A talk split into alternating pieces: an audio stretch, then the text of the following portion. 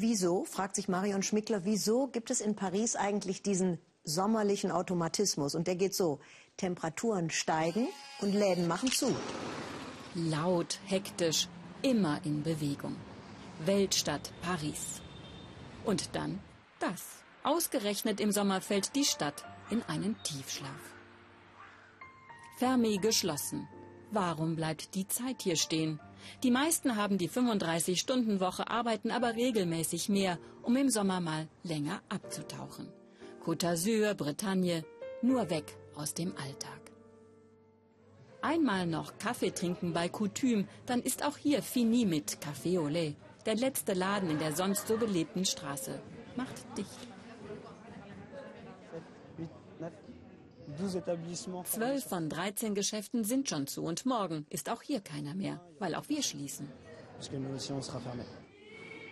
Paris packt ein. Wer bleibt, hat das Nachsehen. Wochenlang wird jeder Einkauf zum Abenteuer. Sogar Zigaretten zu kaufen ist kompliziert, einen offenen Tabakladen zu finden. Man muss sich umorganisieren. Alle Läden sind dicht, sogar die Bäckerei. Ein Drama. Man findet morgens kein Baguette mehr. Auch beim Bäcker gegenüber ist der Ofen aus. Seit 200 Jahren galt Baguette-Garantie per Gesetz, doch das ist passé. Die Kunden mögen ihr Brot doch bitte im Supermarkt kaufen, steht hier. Ausgerechnet beim Baguette gibt Frankreich die Errungenschaften der Revolution auf. Ab in den Süden. Seit mehr als 80 Jahren träumt ganz Frankreich im Sommer von Sonne, Meer und Ferien. 1936 gab es zum ersten Mal bezahlten Urlaub für alle, von den Gewerkschaften hart erkämpft.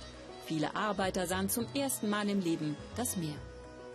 Die Strände voll, Paris leer. Schön für die Daheimgebliebenen und für die Touristen. Auch an der Seine lässt sich der Sommer gut aushalten. Wir sind froh, dass es nicht voll ist. Mein Tipp an die Touristen kommt im August. Paris ohne die Pariser. Ein ganz besonderes Erlebnis. Adieu, wir sind am 15. September wieder da. An dieser Tradition wird so schnell wohl niemand rütteln.